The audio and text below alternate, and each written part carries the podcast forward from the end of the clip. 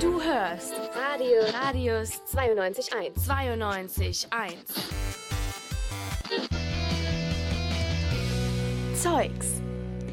Zeugs, der Wochenrückblick hier auf Radius 92.1. Heute mit mir, Pauline. Schön, dass ihr eingeschaltet habt. Wir blicken ja zurück auf eine Woche, die auch im Zeichen der Stupa- und FSR-Wahlen hier an der Uni Siegen stand. Stupa, das ist das Studierendenparlament, das sich aus verschiedenen Listen zusammensetzt, also sozusagen die Parteien. Und die hatten wir am Montag in einer Stupa-Wahl-Spezialsendung zum Interview eingeladen. Wählen konntet ihr heute bis 15 Uhr. Zwar sind die Wahlen vorbei, aber falls ihr doch noch gern mal wissen wollt, was denn die Listen so erzählt haben, gibt's die Interviews auf unserer Homepage radius921.de zum Nachhören. So, und äh, wir schauen jetzt gleich mal, was diese Woche bei uns im Kulturmagazin, im Kulturbeutel so abging. Vorher gibt's Musik von La Jerry America.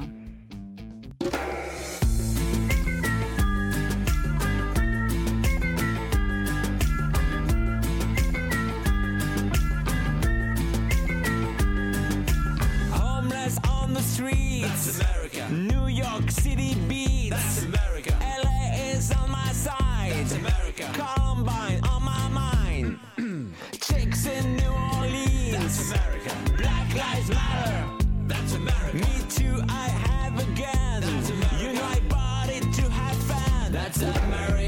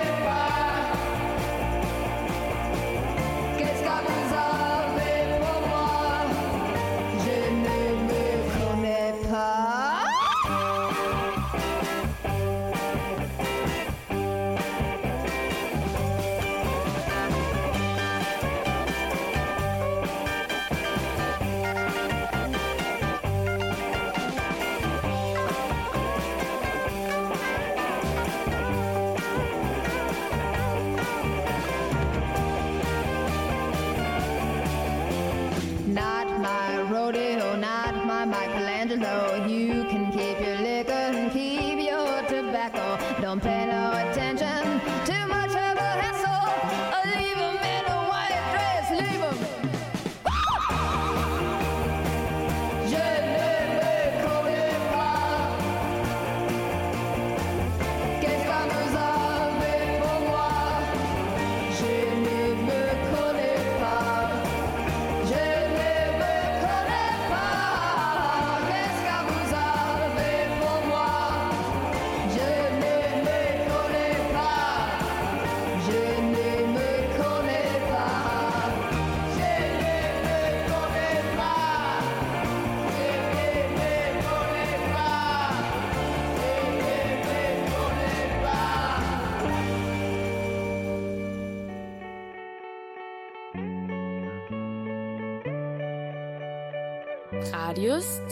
92.1. Radius 92.1. Dein Campusradio.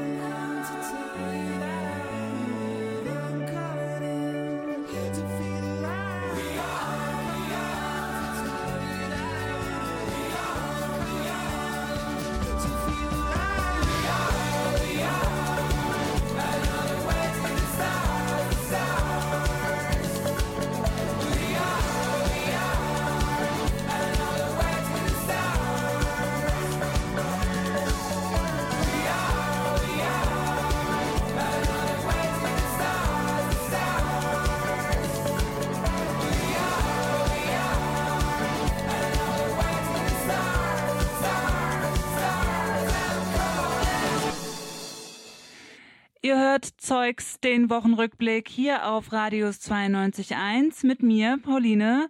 Und meine Kollegin Dina und ich, wir haben uns am Mittwoch im Kulturbeutel, unserem Kulturmagazin hier auf Radius 92.1 über Pfingsten unterhalten, denn uns steht ja jetzt ein langes Wochenende bevor, ein Pfingstwochenende.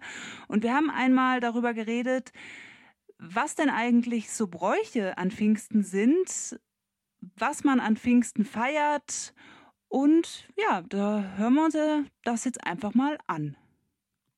Also grob gesagt ist Pfingsten der Geburtstag der Kirche. Also schon eine ziemlich große Sache.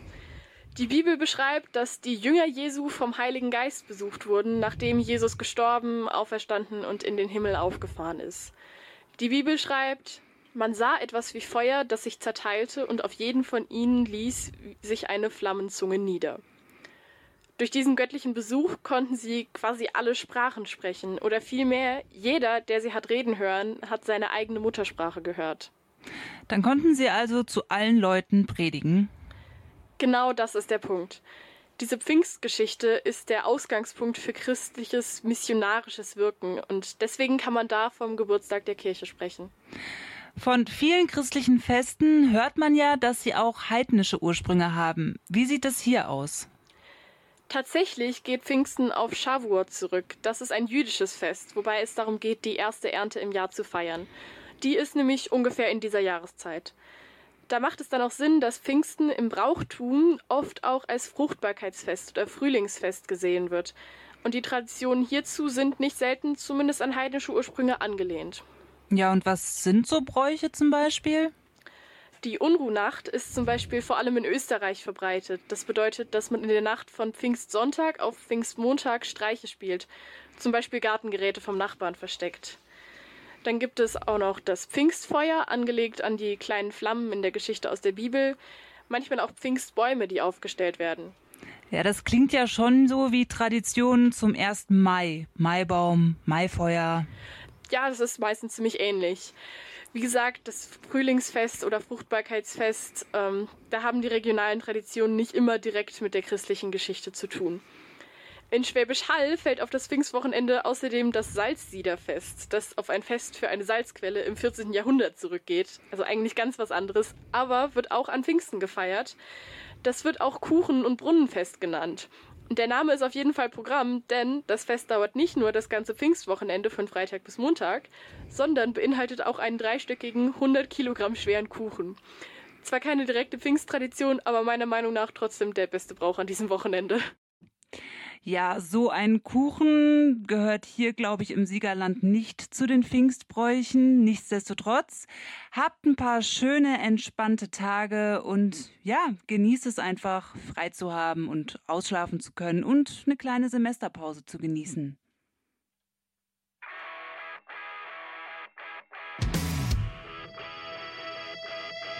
Take me to my grave. Just can't wait to it's a cemetery wedding and I just caught the bouquet. So do you really think I'm dying alone? Well, I sure hope so.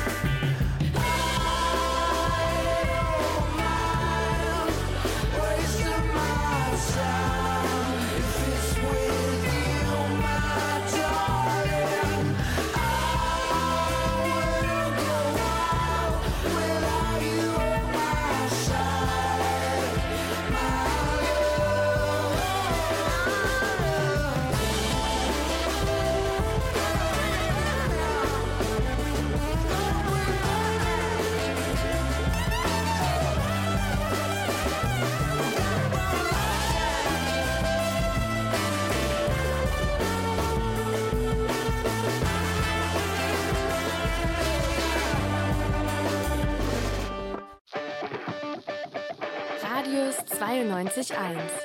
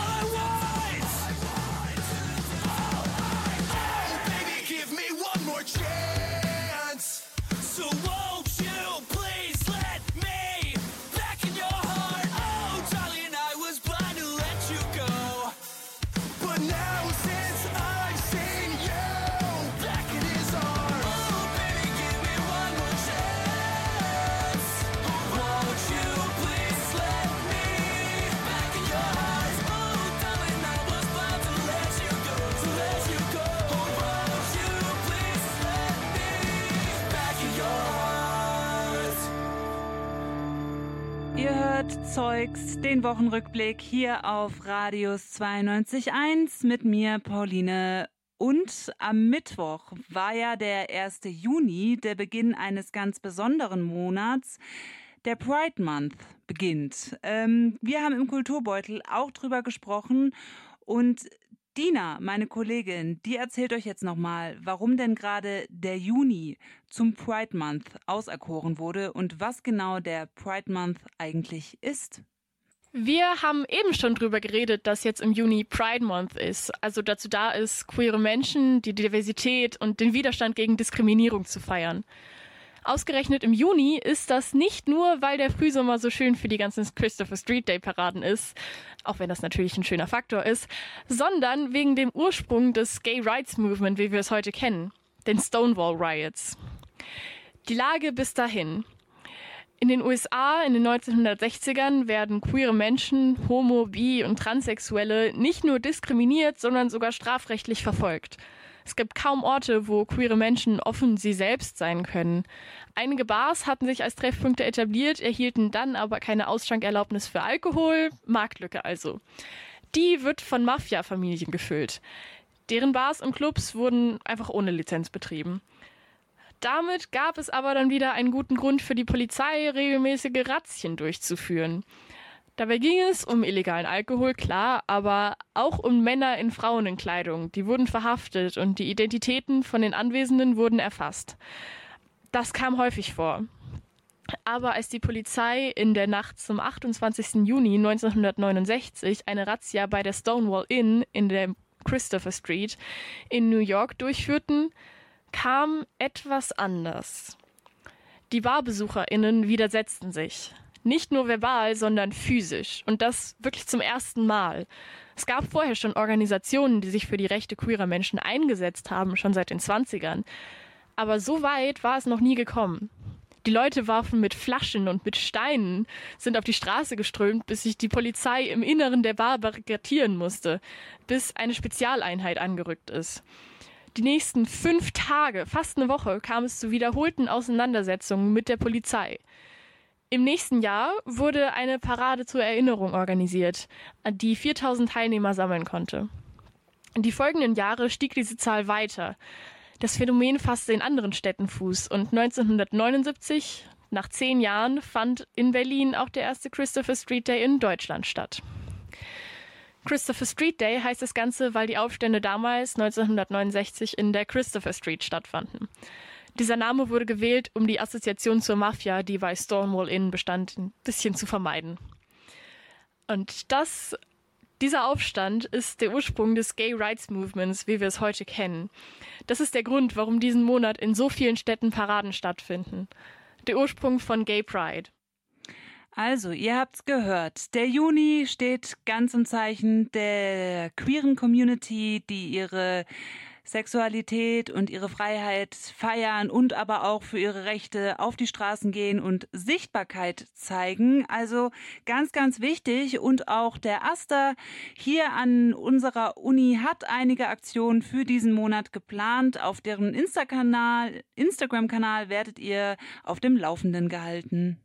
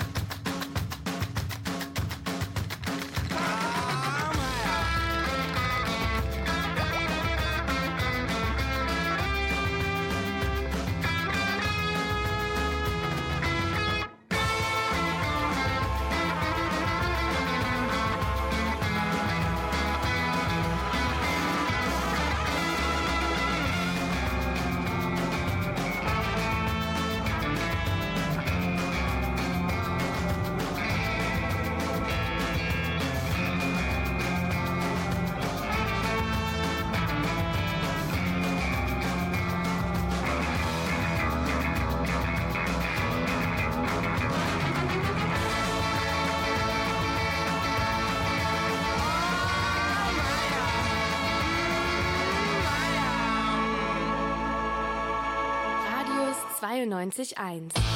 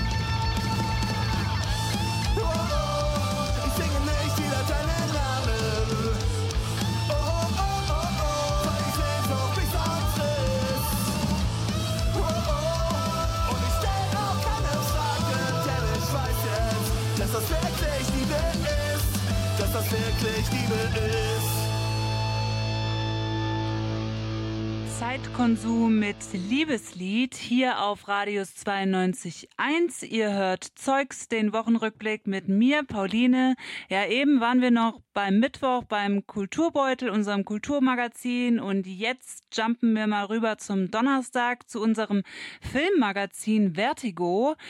Dort, ähm, ja, hat Jessie gerne, äh, setzt Jessie gerne thematische Schwerpunkte in ihrer Sendung und am Donnerstag hat sie sich mit der dissoziativen Identitätsstörung ähm, befasst und eben mit Filmen, in denen das behandelt wird. Und ein Film ist Eva mit den drei Gesichtern, ein Film, ein schon etwas älterer Film aus dem Jahr 1957. Und äh, wir hören mal rein, wie genau dort das Thema auftaucht. Und passend zu unserem heutigen Thema sprechen wir jetzt einmal über, einen etwas älteren Film. Und zwar geht es um Nunnally Johnsons Eva mit den drei Gesichtern oder im Original The Three Faces of Eve von 1957. Und Valentin hat sich da mal mit, äh, näher mit auseinandergesetzt. Genau, der Film basiert auf einer wahren Begebenheit und ist somit an das Leben von Chris Costner Sizemore angelehnt und davon inspiriert worden. Sizemore war eine Frau, die an einer dissoziativen Identitätsstörung gelitten hat. Ah ja, da muss man direkt natürlich mal reingrätschen. Kannst du uns kurz nochmal erklären, was ist das eigentlich und wie äußert sich das überhaupt? Ähm, klar, eine äh, dissoziative Identitätsstörung kennzeichnet sich durch verschiedene Persönlichkeitszustände, die abwechselnd die Kontrolle über das Denken, Fühlen und Handeln der Betroffenen übernehmen. Die verschiedenen Identitäten können dabei über eigene Charaktereigenschaften, Fähigkeiten, Denkmuster und Verhaltensweisen verfügen. Auch das Geschlecht und das Alter können dabei anders empfunden werden. Das ist jetzt natürlich nur sehr oberflächlich und grob betrachtet. Natürlich gibt es noch viel mehr darüber zu berichten, aber ich denke so für die Sendung. Ja, ich denke auch, dass das äh, für den Überblick reicht. Kommen wir jetzt einmal zu dem Film. Genau, die Protagonistin Eve White ist eine ruhige Ehefrau und Mutter, die sich gerne im Hintergrund hält. Jedoch leidet sie sehr häufig an Kopfschmerzen und Blackouts. Als sie den Psychiater Dr. Curtis Luther aufsucht, kommt ihre zweite Persönlichkeit, Eve Black, zum Vorschein, die quasi das genaue Gegenteil der sonst so ruhigen Eve ist. Okay, so viel zur groben Handlung des Films, aber woher kommen denn Eves mehrere Persönlichkeiten? Liefert da der Film irgendwelche Ursachen? Ja, also Ursache für Eves Identitätsstörung wird, ähm, als Ursache für Eves Identitätsstörung wird ein traumatisches Erlebnis in Eves äh, Kindheit angegeben. Ähm, als ihre Großmutter starb, wurde Eve dazu gezwungen, ähm, die Tote zum Abschied zu küssen. Ähm, einfach, weil es damals so Tradition war, laut Film. Ähm, ab dem Punkt war Eve Black dann diejenige, die Dinge vollbrachte, die Eve White nicht vollbringen konnte. Ah, ja, das kann schon einiges mit einem machen, wenn man zu etwas gezwungen wird, was man ja eigentlich gar nicht machen möchte. Ja, oder vor dem man auch Angst hat. Ja, das kann ich mir sehr gut vorstellen. Genau. Kannst du uns denn so zum Abschluss noch etwas weit zum weiteren Verlauf oder vielleicht auch zum Ausgang des Films erzählen? Wird denn am Ende alles gut für Eve? Ja, am Ende wird dann auch alles wieder gut. Im Großen und Ganzen handelt der Film davon, wie Dr. Luther versucht, die zwei sehr unterschiedlichen Persönlichkeiten von Eve miteinander in Einklang zu bringen. Ähm, das gelingt ihm dann auch schlussendlich, als sich ähm, nach mehreren Therapiesitzungen noch eine dritte Persönlichkeit offenbart. Deswegen Three Faces of Eve. Ähm, die Eve und Luther dann Jane taufen, also die dritte Persönlichkeit wird Jane getauft. Ähm, Im Gegensatz zu den anderen beiden ist Jane nicht entweder äh, das eine oder das andere, sondern vereint ähm, sowohl Anteile von Eve White als auch Anteile von Eve Black in sich. Ähm, der Film endet dann damit, dass Jane sich von ihrem verständnislosen Ehemann, ja, dazu muss man den Film, glaube ich, sehen, damit Ja. man das jetzt versteht, aber ja, ja, von ihrem verständnislosen Ehemann trennt und ihre Tochter Bonnie wieder zu sich zurückholt, nachdem ähm, diese ihr dann entzogen wurde. Okay. Das ist eben Nonalis Johnson mit Eva mit den drei Gesichtern, basiert auf der wahren Geschichte rund um Chris Costner Seasmore, einer Frau mit dissoziativer Identitätsstörung. Die Autoren der Drehbuchvorlage zu Eva mit den drei Gesichtern waren praktizierende Psychiater, die den Fall von Chris Costner Seasmore beschrieben. Jane Woodward erhielt für ihre Darstellung der Eve und Jane den Oscar als beste Hauptdarstellerin. Ja, und falls ihr jetzt Interesse habt, diesen Film mal zu sehen, den gibt's wohl auf YouTube. Also guckt da mal.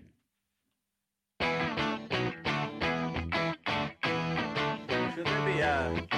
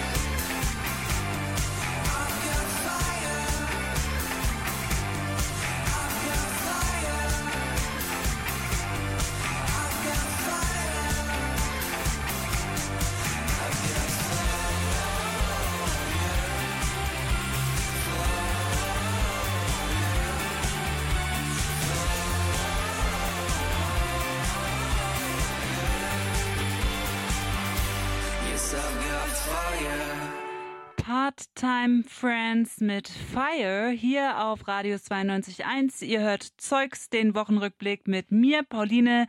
Eben haben wir über Eva mit den drei Gesichtern, The Three Faces of Eve, so heißt es im Original, gesprochen. Ein Film aus dem Jahr 1957, der sich eben mit einer dissoziativen Identitätsstörung befasst. Das war auch Jessys Themenschwerpunkt in ihrer Sendung Vertigo. Das ist unser Filmmagazin. Und Jessie hat auch noch ähm, einen zweiten Film in ihrer Sendung, mit dem sie sich ähm, befasst hat. Äh, und zwar geht es um den Film Split. Der ist ein bisschen aktueller aus dem Jahr 2016 und Jesse und Valentin haben drüber gesprochen. Worum geht's denn eigentlich in Split? Ja, es geht um die eigensinnige und achtsame Casey und ihre zwei Freundinnen. Als sie eines Tages von einem unheimlichen Mann entführt werden, geraten sie in eine Hölle auf Erden. Ihr peiniger Kevin entpuppt sich nur äh, wenig später als ein ganz spezieller Mensch. Er hat ähm, eine dissoziative Identitätsstörung und vereint somit 23 verschiedene Alters in sich. Ähm, diese äh, wechseln sich immer wieder ab und sorgen so für Verwirrung und Entsetzen, äh, während die Mädchen verzweifelt nach einer Fluchtmöglichkeit suchen, ahnen sie jedoch nicht, dass sich in Kevin etwas ganz besonders Böses regt, und zwar eine dämonische 24. Persönlichkeit, die ähm, sich nur die Bestie nennt und die drauf und dran ist, aus Kevin auszubrechen.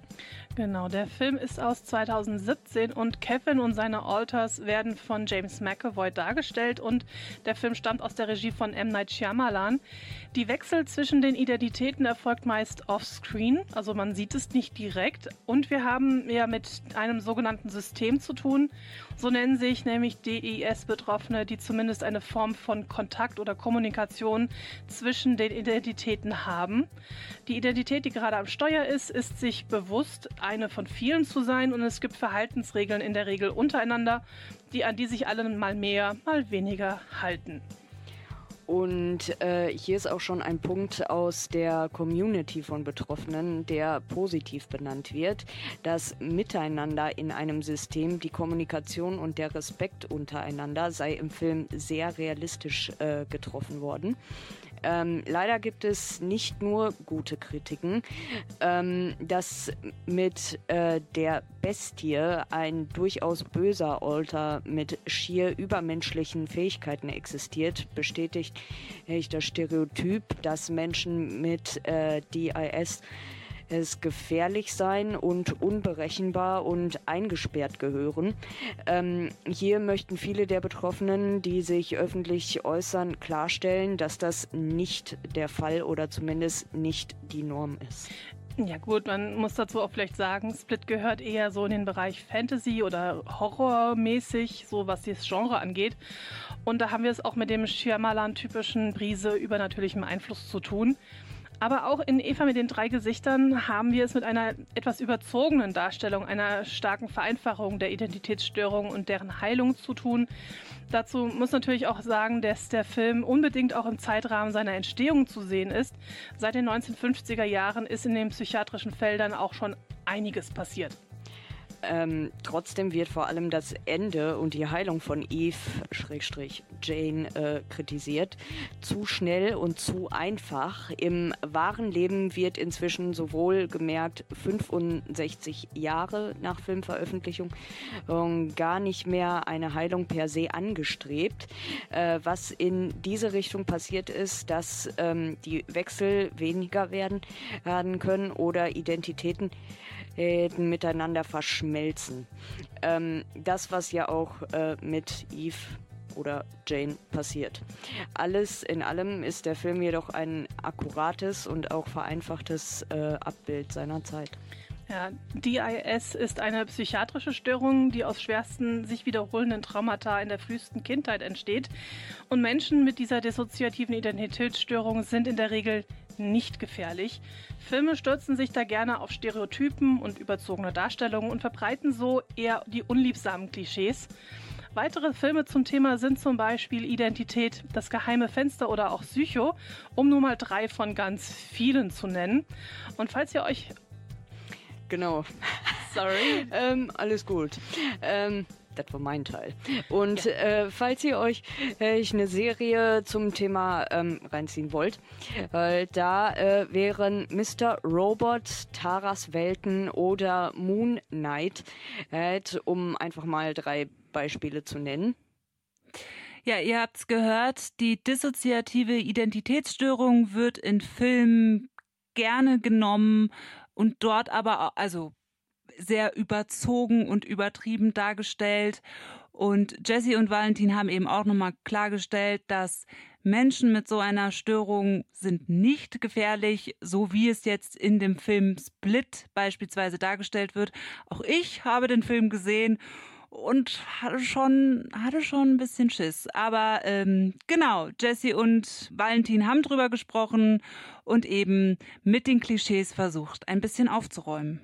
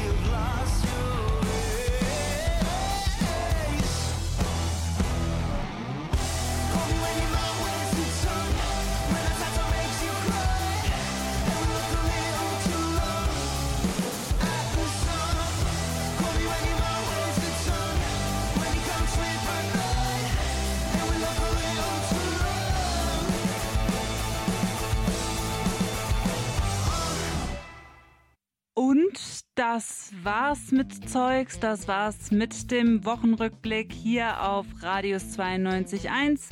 Mit mir, Pauline. Ich hoffe, die Sendung hat euch gefallen und jetzt wünsche ich euch ein sehr schönes, sehr langes Wochenende.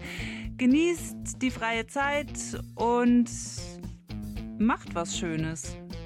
Also, bis dann. Radius 92.1. Anfang 20 auf der Suche nach der Lieblingsband. Sie steht auf Rapper oder Rocker mit nem Nietenhemd. Hauptsache mies im Trend oder was, was niemand kennt. Am liebsten nix, was niedlich klingt, denn sie will nur den tiefen Shit. Und sie denkt, man schon wieder so ne Partyband. Mit Party-Tracks, Party-Rap und einer Handvoll Fans. Doch sie checkt, dass nach dem ersten Track der Laden brennt und wundert sich, warum uns ihre Freundin schon seit Jahren kennt. Wir sehen sehr gut aus, haben gerne Quatsch und lieben alle Frauen. Unsere Haut, die ist so glatt. Jungs von uns verhauen, weil mein Flow sitzt auf dem Takt. Ich rap die ganze Nacht, bis die Sonne wieder. Ende 20 und nochmal alles auf schwarz gesetzt. Wir machen so lang weiter, bis jeder den Namen kennt. Trümmern bis so harte Tag, Hauptsache der Abend flash. Was können wir dafür, dass du am liebsten zu Balladen flash? Wir knöpfen es auf dein Hemd und tanzen heute im Schlamm mit Lackschuhen. Lass alles raus, mein Man, auch wenn du dafür noch eine Schnaps und musst. Überwinde deinen bunten Punkt, vergiss dein Hass und Frust und lass einfach los. Komm schon, sei nicht verklemmt, komm und schenk uns dein Lächeln jetzt. Oder brauchst du eine extra Einladung per SMS? Zieh keine Fresse, Mensch, das hier ist kein Acid das hier ist die Band, die sehr bald jeder kennt. Denn wir sehen sehr gut aus, haben gerne Quatsch und lieben alle Frauen. Unsere Haut, die ist so glatt. Jungs von uns verhauen, weil mein Flow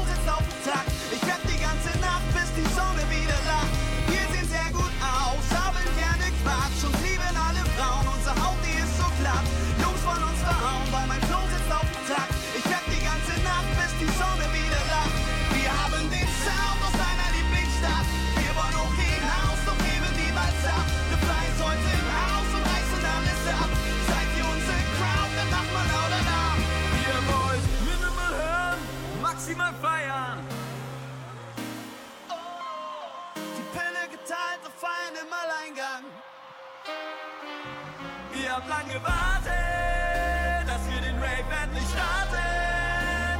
Breit sie aus deine Arme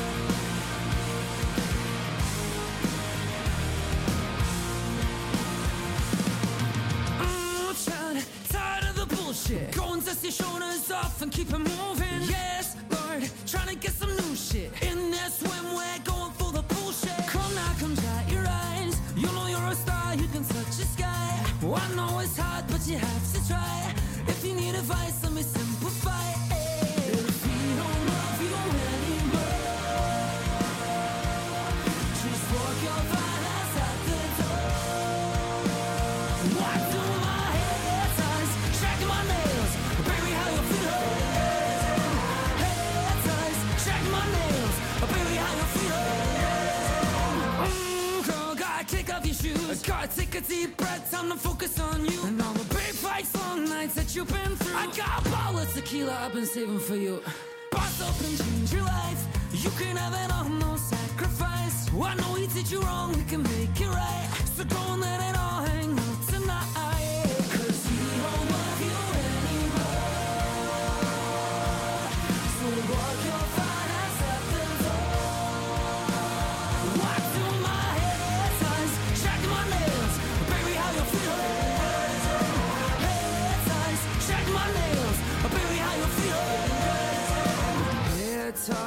Check my nails, and baby, how you feeling? Hair toss and check my nails, and baby, how you feeling? Hair toss and check my nails, and baby, how you feeling? Hair toss and check my nails, and baby, how you feeling? If we don't love you anymore, then walk your fine